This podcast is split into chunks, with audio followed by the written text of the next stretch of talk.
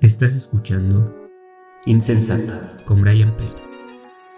Bienvenido.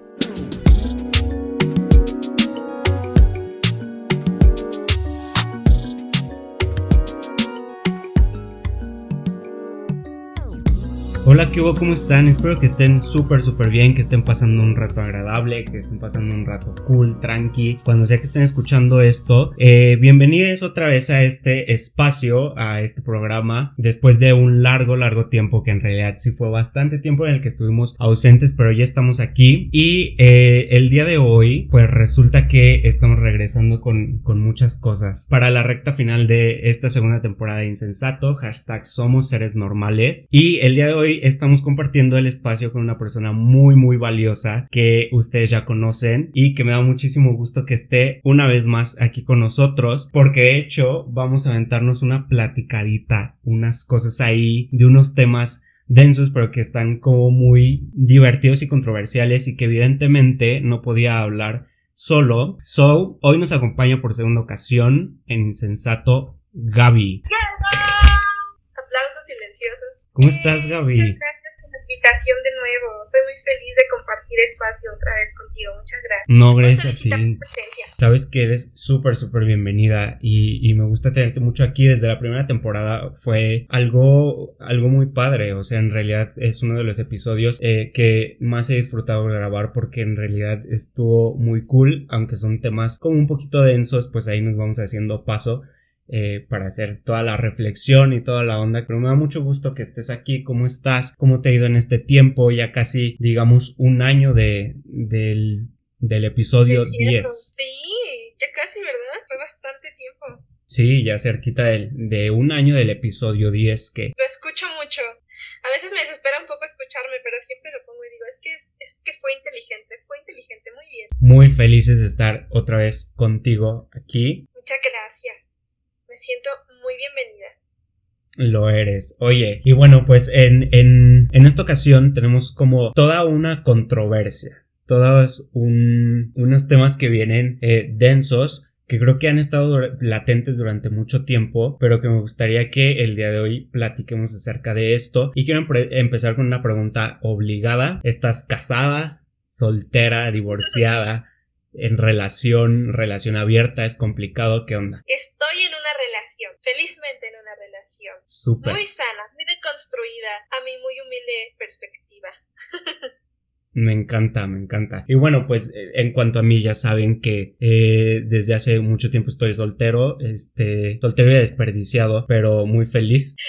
Entonces, eh, pues por ahí vamos, vamos eh, dentro de esta perspectiva en cuanto a las relaciones, el amor, el matrimonio y también, muy importante, la soltería. Creo que durante mucho tiempo, más bien creo que durante toda nuestra vida estamos formando relaciones constantemente, estamos relacionándonos con otras personas, pero esa forma en la que nos estamos relacionando ha cambiado, ha cambiado mucho y para eh, este tiempo en donde, donde nos estamos situando, ya sea para bien o para mal, formar las relaciones y más allá de relaciones como interpersonales, de trabajo, de amigos y demás, eh, llegar a otro punto que es el amor es un tema que puede resultar como un poquito complejo, pero creo que es importante eh, darnos cuenta, ¿no? La forma en la que ha cambiado em, nuestras relaciones. Exactamente, está complejo, muy complejo. Muy. Pues bueno, ¿qué es el amor? Yéndonos a este contexto de una relación de, de de afecto no familiar, no de amistad, sino de una relación. Es que no me, no me encantaría decirle amor romántico, pero bueno, yo lo voy a decir muy fácil. Para mí es el respeto y la comunicación. Eso es lo que, lo que a mí me gustaría que, que se enfocara, mi, mi definición de qué es el amor en una relación sentimental. Yo igual lo asocio muchísimo como a, una conexión que se tiene en donde evidentemente tienen que entrar en juego muchísimos valores. Sin embargo, bueno, una de las, de las cosas más, em, por decir como complejas o que me llaman la atención es que justo con el paso del tiempo ha ido cambiando la forma en la que nos relacionamos y en este entorno eh, tenemos muchas formas de relacionarnos, ¿no? Eh, por ejemplo, las redes sociales creo que contribuyen muchísimo la tecnología Entonces creo que nos encontramos hiperconectados, estamos eh, eh, muy muy conectados, podemos eh, conectar con una persona incluso de otro continente muy muy fácil, con personas cercanas, con personas incluso del pasado. Entonces una de las preguntas que me surgen basado en, en esto de, de, conexión y que ahora nos estamos encontrando como hiperconectados, ¿tú crees que eso ha hecho que,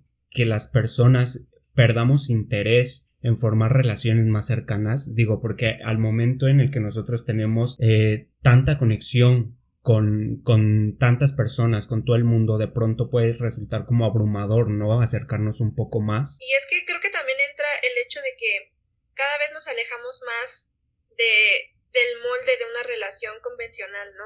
Y se está normalizando cada vez más, creo yo, el poliamor o encuentros sexuales casuales, eh, no tener una etiqueta como tal, empezando por ahí en una relación.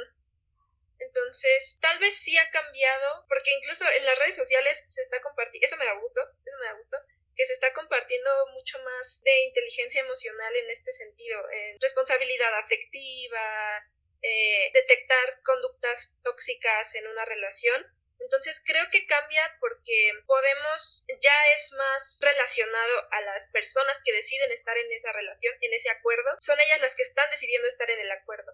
Y creo que antes muchos factores influían y no la decisión de ellos. O sea, antes creo que era por convenios, negociaciones, conveniencia, presión social, presión familiar incluso.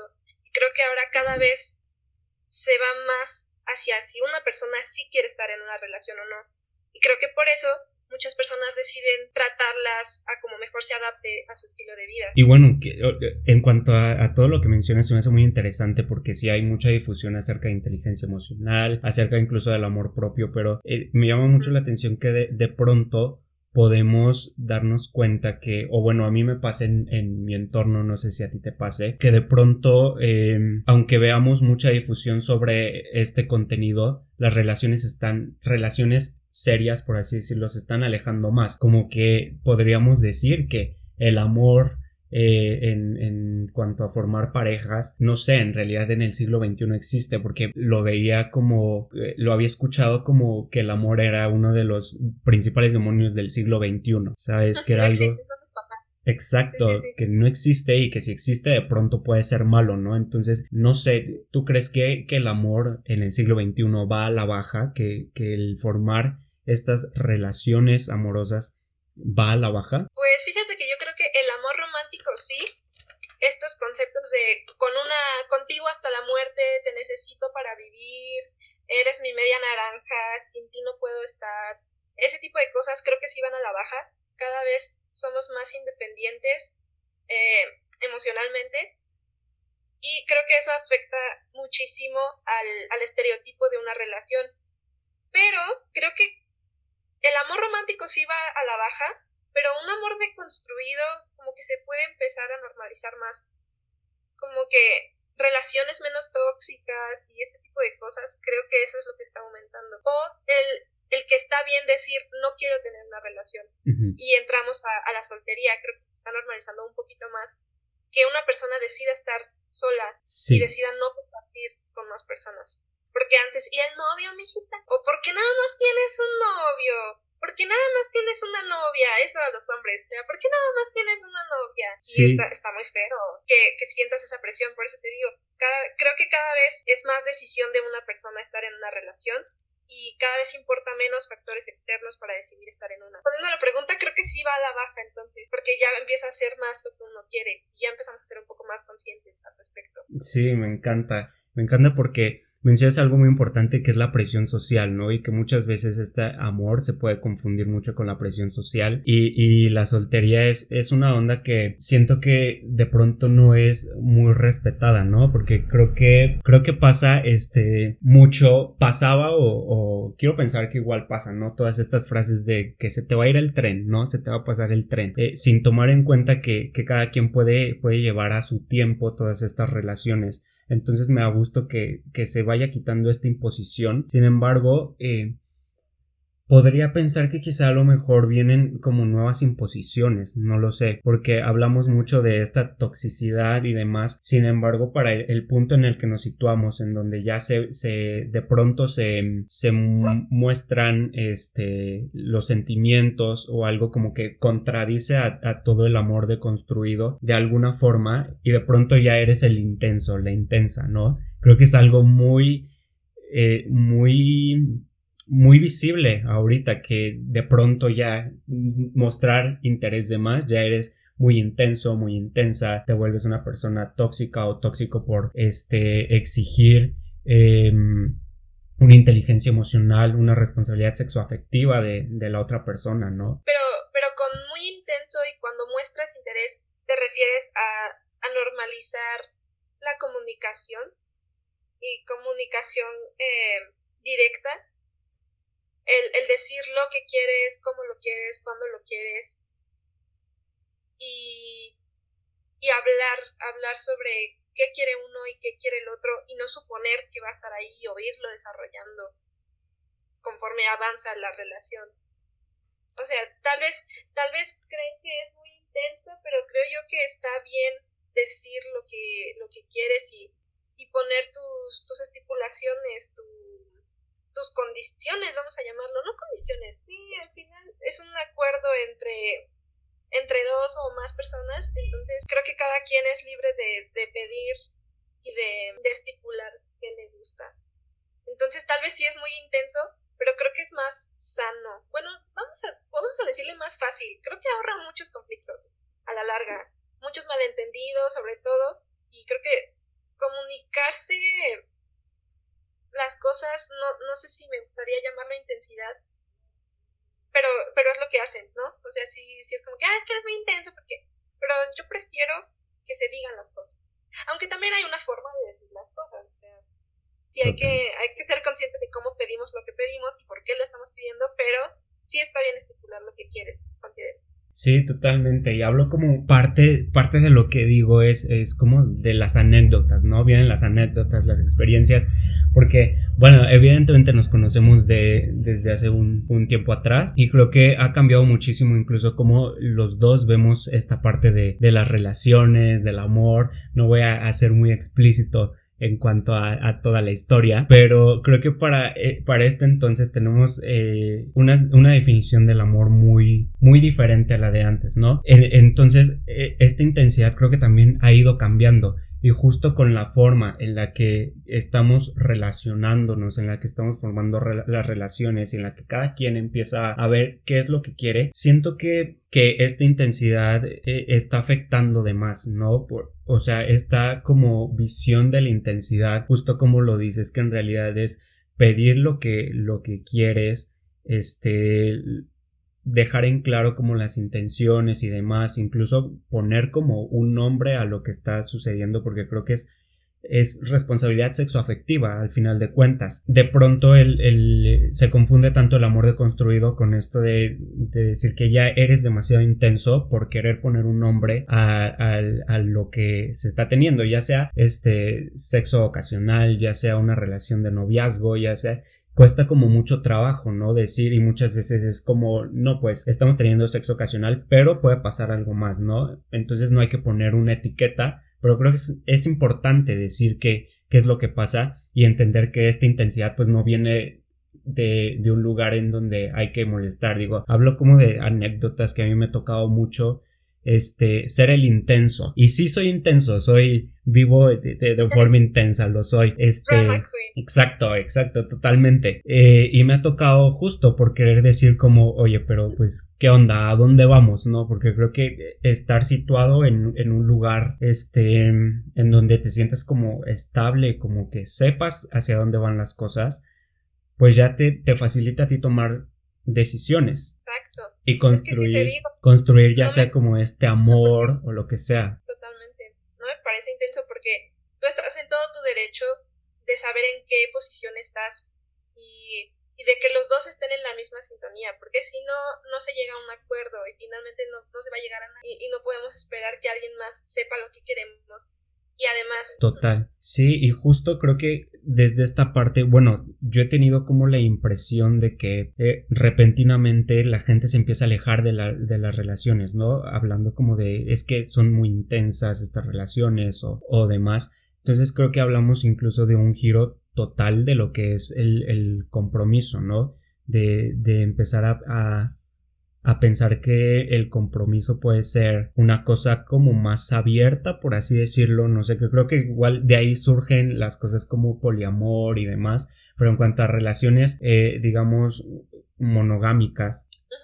siento que, que se ha, como que ha disminuido bastante, ¿no? Sí, sobre todo con, con ese entrecomillado que tú, que tú mencionas, serio, de relaciones serias, ¿cuántos posts no vemos de que ya nadie quiere nada serio, no sé qué, pero pues... Entonces, de cuenta de que cualquiera de los dos pueden tener una relación, pero pues, mientras tanto este, estén en una relación, cada uno hace lo que le dé la gana. Y se supone que tienen una relación estable, sin embargo, aunque los dos estén haciendo por aparte lo que quieran. Lo que quieran. Y es que incluso en una relación, vamos a, a ponerlo de bigamia o de eh, mon, ¿qué? poliamorosa y todo, tiene que haber acuerdos y, si, y tiene que verse la jerarquía si es que la hay eh, y todo tiene que quedar, como te digo, estipulado. Puede parecer intenso, pero es que es la forma más sencilla de saber, como tú dices, qué decisiones tomar y, y no resultar lastimado de ninguna, ninguna de las dos partes. Sí, totalmente. Entonces creo que, aunque hablemos como de un amor deconstruido, siento que de pronto lo único que ha pasado es que nos estamos alejando más de las relaciones, ¿no? Como que queremos, estamos tan hiperconectados que siento que de pronto es esta mm, necesidad de, de conocer una persona y conocer a otra persona y después a otra y demás. Entonces creo que de ahí nos estamos como desconectando de, de esta onda de, de sentir amor, ¿no? Más bien yo creo que yo, yo más, más bien te puedo decir que tal vez no es que nos desconectemos, es que le cambiamos el nombre. ¿Por qué? Porque antes los matrimonios eran matrimonios porque estaban casados, pero sin embargo el marido siempre le daba vuelta a la esposa y, o sea, siempre ha visto esto. Ahora, ¿cuál es la diferencia? Que ya no hay matrimonios y mejor hay relaciones abiertas. Simplemente se ha cambiado el nombre. Y ya cuando es una relación abierta, pues entonces mi esposa sabe si yo le soy infiel y, y si no, porque se supone que ya tienen un acuerdo y ya no existe ese bendito papel que, que, que a huevo eran los hijos que Dios nos mandara, que aquí, pero sin embargo el hombre o a veces la mujer, porque no siempre en este caso se dieron, se, daba el caso que era el hombre el infiel, muchas veces era la mujer.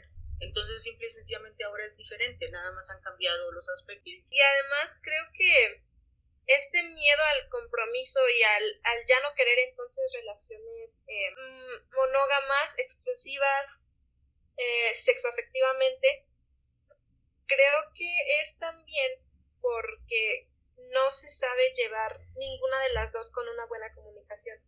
Como te digo, tanto si quieres ser monógamo como si quieres estar en una relación de poliamor, tienes que establecer acuerdos, porque incluso el que cree que está siendo poliamoroso, pero no lo acuerda con la otra persona, está siendo irresponsable. Entonces, en las dos cosas tiene que existir, en, en cualquier eh, relación tiene que existir comunicación si hasta en la familiar o en la de amistad y todo tiene que haber acuerdos, más en esta que puede involucrar cosas que pueden perjudicarse más fácil o de una forma peor. Entonces creo que sí, este miedo al compromiso es justo el, el no querer, está bien no querer exclusividad, pero no querer dar explicaciones y no querer establecer acuerdos, eso no se me hace responsable. Sí, totalmente. Y, y me gustó mucho acerca del matrimonio, ¿no? Que ya no existe este papel y que ha cambiado como toda esta concepción, porque creo que anteriormente eh, el fin del amor era casarse. El, el, como que una, una relación que, que iniciaba culminaba con el matrimonio y de ahí pues ya cambiaba, ¿no? Ya era una, una cosa muy diferente de unión entre dos personas y, y demás, pero para este punto ¿Creen que el fin del, del amor sería el matrimonio? Mira, vuelvo y te repito, para mí el hecho del matrimonio simplemente cambiaron las palabras, porque si yo te digo ahora, nosotros vivimos juntos y ya yo tengo los mismos derechos con mi, con mi pareja, aunque no tenga un papel firmado, y yo no sé si todas las personas están o lo han entendido, que después de tres años, aunque no tengas un papel firmado, tiene los mismos derechos de una esposa tanto en qué se compró en esos tres años, en, o sea, en todo. Entonces, al final de cuentas, simplemente cambiamos los nombres, ¿no? O sea, no ha desaparecido el matrimonio. Simple y sencillamente cambiamos los, los, nombres y ahora son relaciones abiertas, o, o ¿cómo se llama? O concubinos, o, o, o sea, ahorita, pero se supone que si que procreamos hijos y no estamos casados, mis hijos van a salir siempre con su apellido de su papá no, no, ya no necesitamos ese bendito papel que era antes para la sociedad tan fuerte, ¿no? Oye, no estás casado, mi hijo nació fuera de matrimonio, no, ahorita ya gracias a Dios ya todo eso se, eh, ya está la ley que después de tres años tu hijo y, necesita la pensión tal cual, porque antes eso no, no servía, ¿no? Antes tú eras la otra o si no tenías un, ese bendito papel. Pero ahora ya, ya ya, ya pasó a, cambiamos el nombre, pero tenemos los mismos derechos. Y, y, creo que eso está bien porque ahora se puede establecer matrimonio sin que sea un acuerdo legal necesariamente. O sea, puede ser un acuerdo meramente emocional y se respetan estas situaciones, porque he escuchado mucho el que es que el matrimonio legal, o sea, ya eh, estar casados puede ser un seguro de vida, eh, que bienes mancomunados, que las pensiones, que demostrar quién sabe qué cosas, en los divorcios, quién se lleva qué, las pensiones y este tipo de cosas. Pero creo que las personas cada vez menos quieren incluso tener hijos o compartir su espacio con más personas como para irse a vivir juntos o este tipo de cosas. Pero entonces vamos a, aquí nos vamos ahora, ahora sí nos regresamos al matrimonio entonces, por decir, ¿por qué se quitó el matrimonio? ¿Por qué ya yo no me quiero casar? Este, por lo mismo, porque entonces tuve un primer matrimonio, entre comillas, y ese matrimonio me tocó este, quitarme, ya sea por siendo hombre, que la mujer me quitó todo, o viceversa, yo le quité todo a mi marido por mis hijos, porque no trabajo, porque hasta eso. Entonces yo creo que todo se ha venido más bien adaptando a un sistema diferente, donde el cual, por eso ahorita la mujer y el hombre somos al, lo mismo, tenemos una pareja, somos una pareja y no, y no está ya mal que tú pagues comida y yo pague la mía. O sea, ya, ya gracias a todas estas cosas que, que se han ido abriendo, este, ya está eso, oye, nos vamos a casar o nos vamos a juntar, perfecto, yo tengo este comedor y tú traes tu, tu cocina y el día que nos separamos, pues quédate tu cocina y yo me quedo con mi comedor, ¿no? Entonces ya ahorita todo está estipulado si se llega a ese acuerdo. Claro, y muchos factores, eh, muchos factores externos tienen mucho que ver, como el hecho de que una mujer ya puede trabajar, una mujer puede decidir si quiere casarse o no y con quién quiere hacerlo, porque antes es como que, ah, te vendo a mi hija para que me compartas el rancho. o sea, también, como te digo, creo que cada vez nos acercamos más a que la persona, independientemente de su género, y eso me da mucha, mucho gusto, y de su sexo biológico y todo, independientemente de, de eso, la persona es la que está decidiendo qué relación quiere tener, pero también se tiene que ser muy responsable con eso. Sí, justo.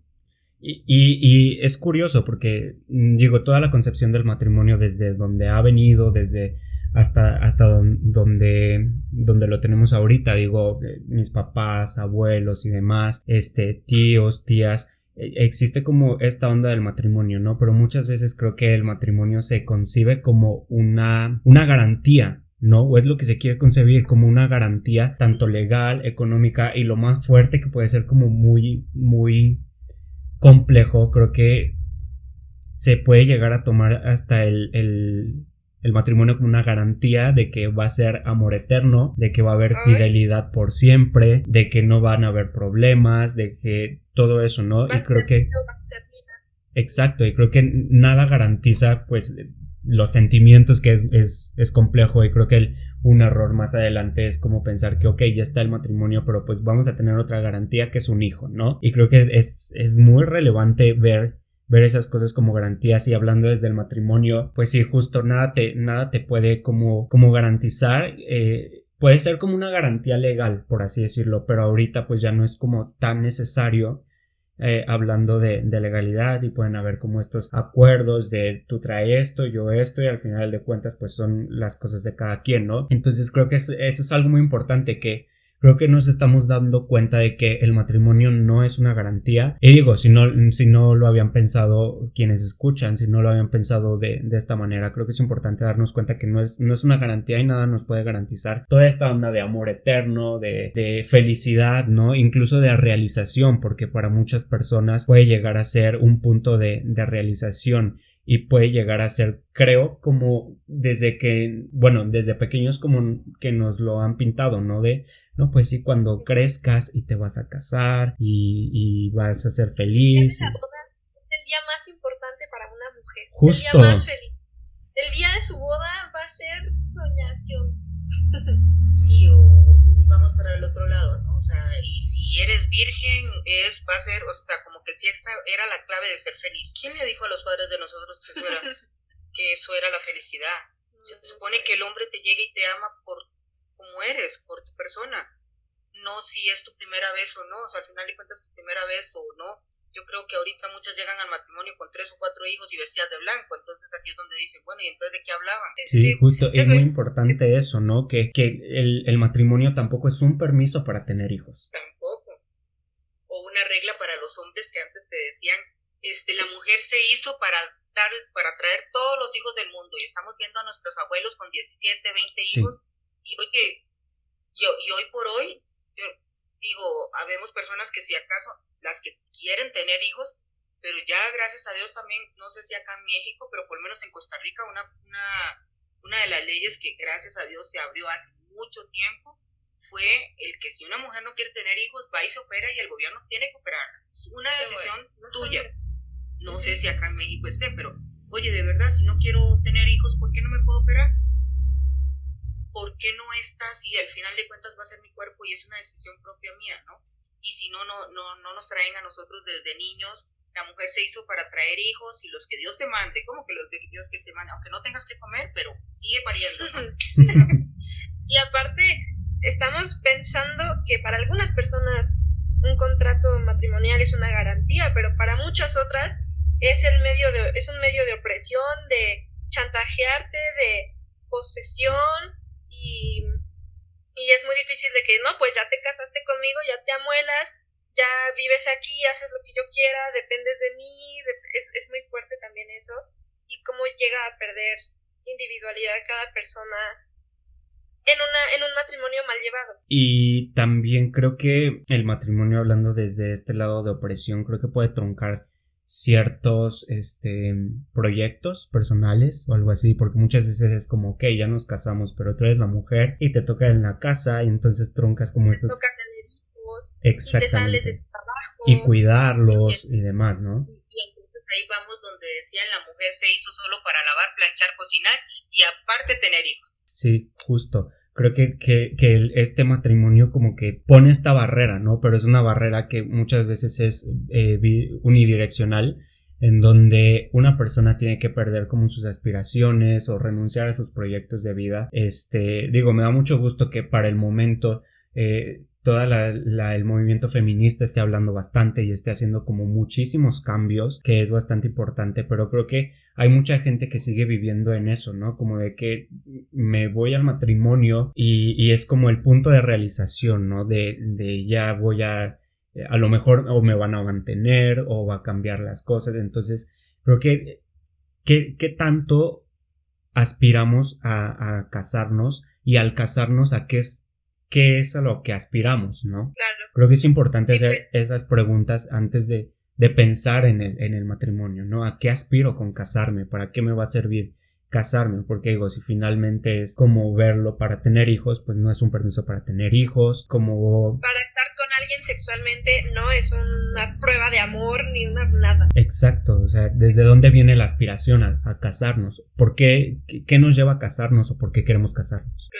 Yo creo que porque fue una regla durante muchos años tanto de la iglesia como de nuestros padres, ¿no?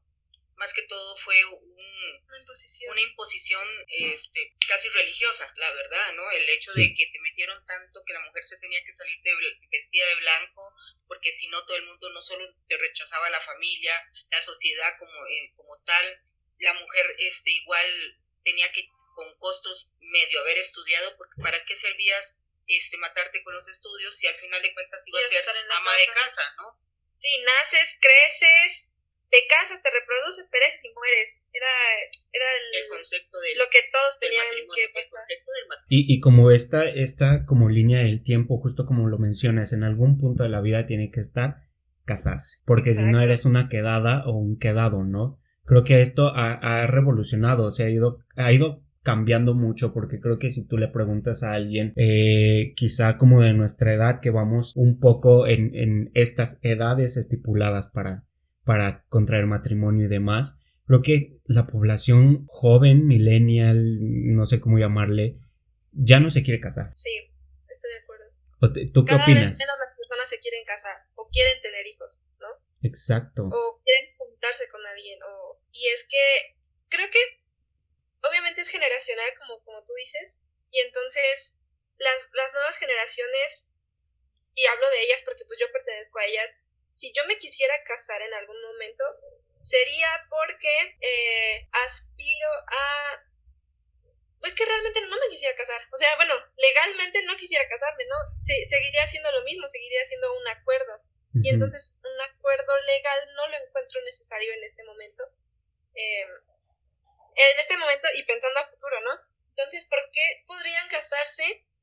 Mm, seguramente porque, por ejemplo, el matrimonio homosexual o los matrimonios que no pueden darse, ¿por qué no? O sea, si ellos quieren casarse, o por ejemplo, este, esto que se tenía de que, ah, pues la hija más grande no se casa porque se va a quedar a cuidar a los papás cuando sean viejitos, ¿no?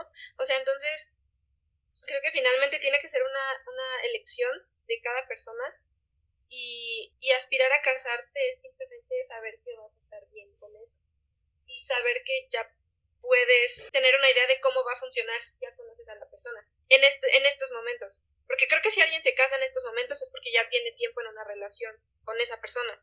No es como que no se conocen ni nada, pero se van a conocer el día de su boda, porque ya los arreglaron los papás, ¿no? Entonces, creo que aspirar a casarse es simplemente perpetuar el acuerdo que ya se tenía en estos momentos. Eso que mencionas es muy importante, ¿no? De una decisión personal y creo que también debe ser respetada, ¿no? Porque digo, vuelvo a, toda esta onda de la soltería, siempre es una, una cuestión de que quizá a veces no se respeta, ¿no? Como muchas veces de la novia, el novio, en dónde está, en las fiestas y demás, ¿no? O que incluso se te acercan y es como, eh, oye, te presento a alguien, ¿no? Y ni siquiera sabes si sí o si no. Creo que también hay que respetar desde ese punto de, de la soltería porque creo que hay gente habemos personas que disfrutamos bastante como de, de, de, esta soltería, ¿no? Y que tampoco está bien satanizarla y también deconstruyendo toda esta onda del matrimonio. Creo que es, puede ser una unión, creo que el matrimonio tiene el fundamento de ser una unión, ¿no?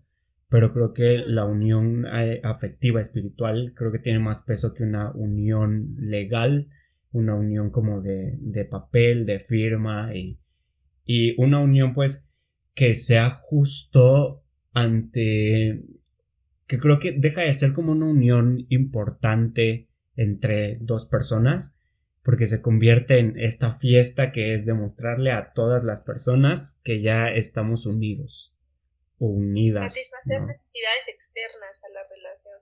Exacto. no te, este, te voy a contar, te voy a platicar algo así muy rápido. Dices, a veces no precisamente externas. Llegas a un punto donde llegas a una etapa de tu vida donde te sientes solo y quieres una pareja, tienes tantas ganas de tener una pareja, consigues la pareja, pero al convivir juntos no era lo que esperabas y dejas de hacer tú misma para hacer lo que la pareja quería y, y empiezas a renunciar a muchas cosas, a muchas cosas, a muchas cosas que por año dices, bueno, ¿y con quién estoy ahorita? ¿Ahorita estoy con mi papá o, o cómo? Porque cuando vivía sola tenía este derecho, podía ir, podía, y, y ahorita tener una relación casi es pedir permiso, decir dónde vas, o sea, no tienes todos esos derechos que no entiendo por qué cuando decidimos estar con una persona renunciamos a todas ellas. O sea, no tenemos ese, no sé cómo se llamará. Conciencia de quién está cediendo. Ajá, o sea, porque todo es un tú por tú, ¿no?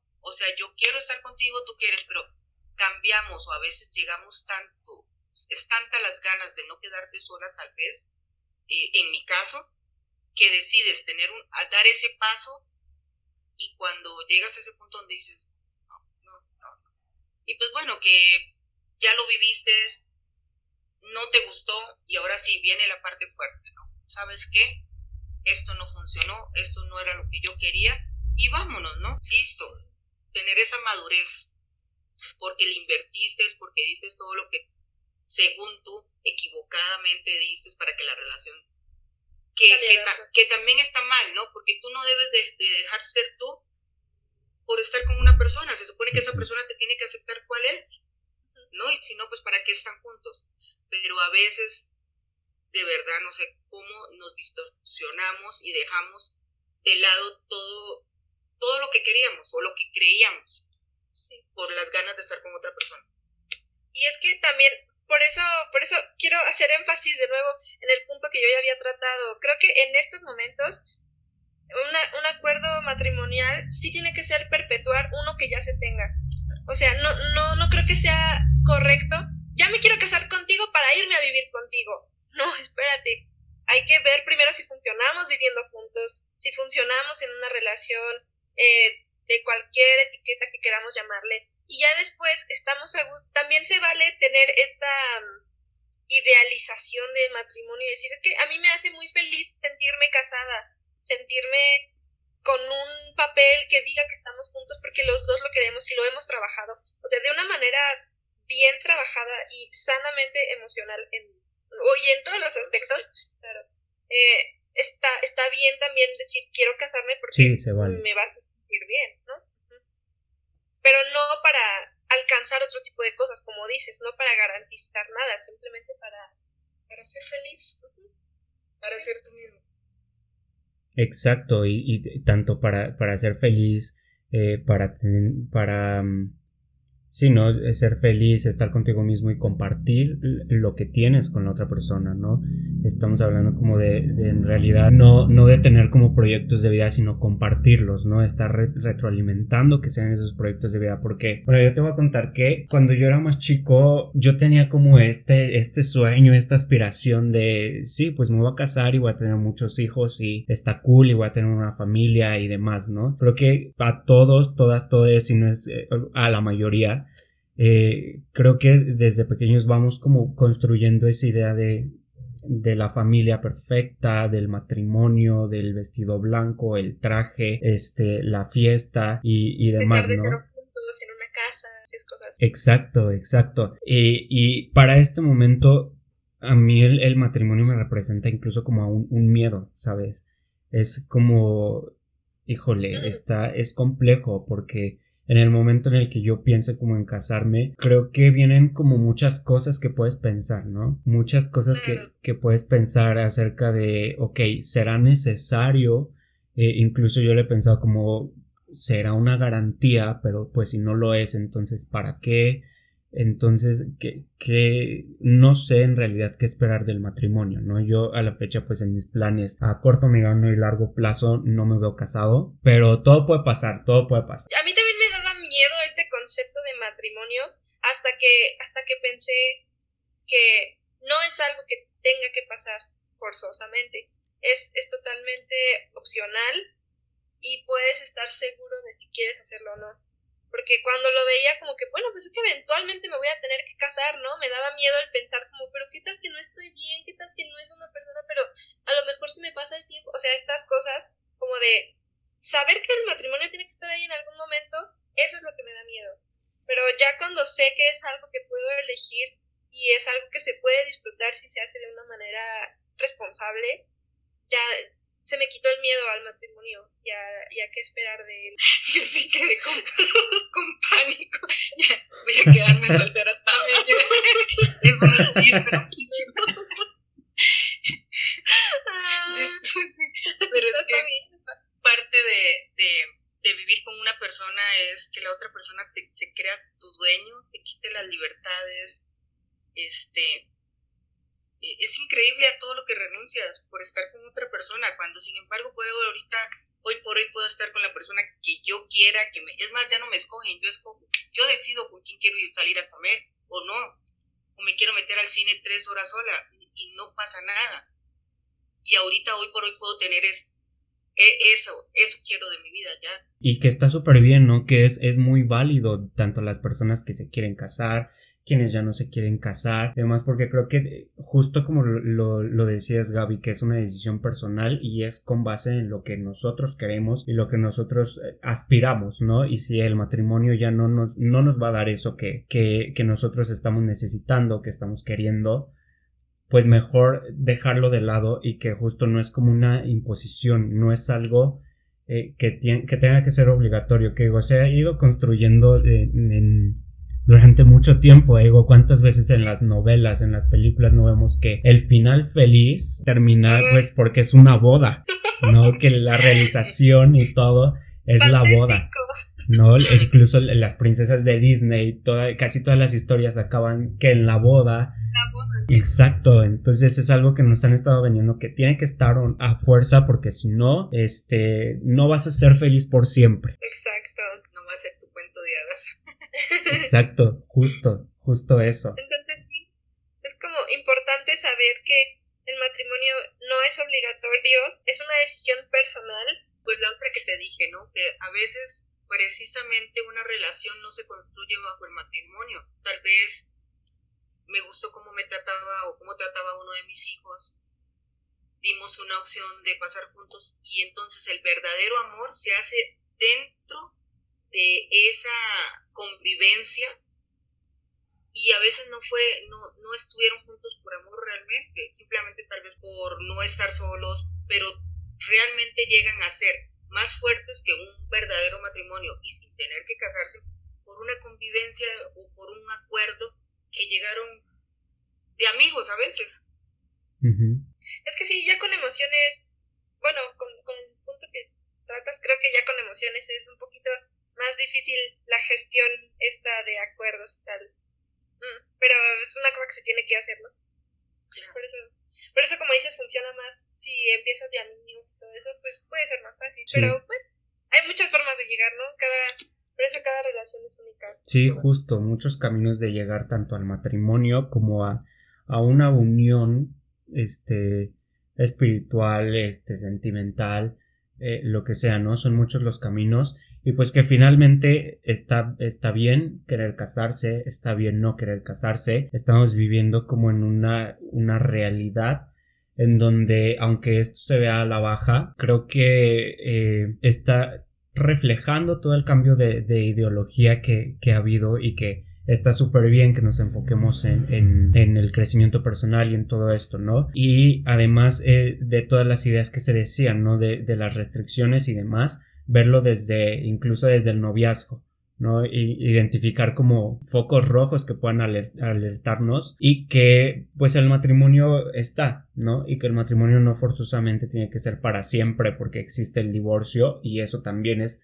muy válido porque cuando las cosas ya no dan, pues ya no dan y no darán. No va a ser para siempre en caso de que quieras que haya. Sin embargo, a veces terminan muy bien, terminan siendo mejores amigos después de que se separan que cuando vivían juntos. Sí, incluso después de un, de un noviazgo, ¿no?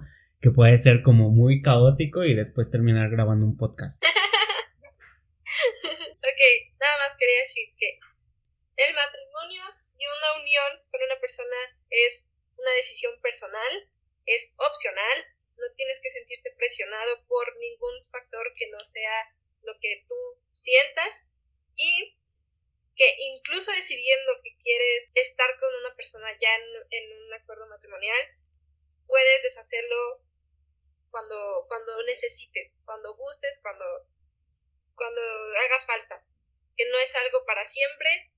Y como recomendación, digo, no es como que yo haya estado en esa situación, pero lo que, lo que creo que funciona más es ya conocer cómo funciona la relación antes de utilizar el matrimonio para avanzar en ella. Creo que esta idea de que es que ya para dar el siguiente paso hay que casarnos, creo que no. O sea, creo que ya dimos todos los pasos y ya como adorno extra nos podemos casar, mi amor, pero pues ya funcionamos, ya sabemos cómo trabajamos juntos. No es como, pues a ver cómo nos va. Creo que ahí puede, puede resultar un poco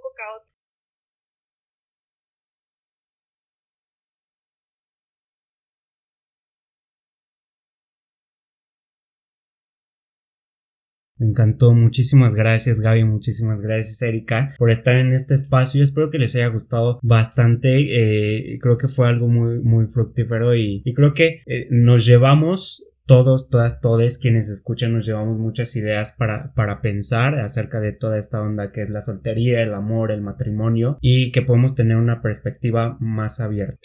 Muchísimas gracias Gaby por estar por segunda ocasión en, en, en este programa. Eh, que toda la familia... Muchas gracias por invitarme, soy muy feliz. No, muchas gracias a ti por aceptar eh, que toda la familia de, de Insensato te, te manda muchísimo amor y yo desde aquí te mando muchísimo amor, muchísima paz, muchísima buena vibra, tanto a ti como a Erika. Y pues nada, hasta allá de sus casas también les mando eh, muchas buenas vibras, mucho amor. Espero que estén súper, súper bien. cuídense mucho y pues nada, nos vemos en el siguiente episodio. Bye.